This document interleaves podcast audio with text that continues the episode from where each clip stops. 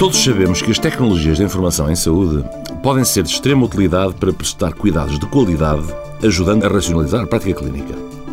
O processo clínico eletrónico é um programa informático que serve para recolher informação demográfica do doente,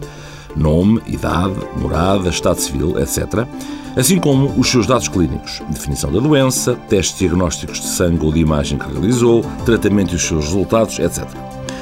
Como é fácil de ver, o processo clínico eletrónico constitui um instrumento de grande valia para apoiar os cuidados clínicos, já que, quando corretamente preenchido e utilizado,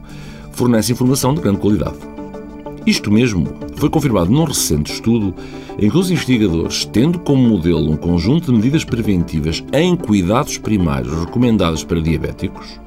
por exemplo, rastreio de colesterol, vacinações da gripe, determinação do açúcar no sangue, entre outras,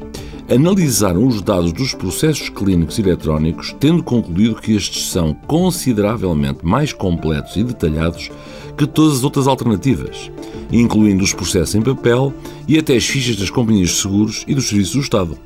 É, portanto, muito importante implementar o processo clínico eletrónico no nosso Sistema Nacional de Saúde. Para mais informações, consulte a página do Facebook do programa Harvard Medical School Portugal.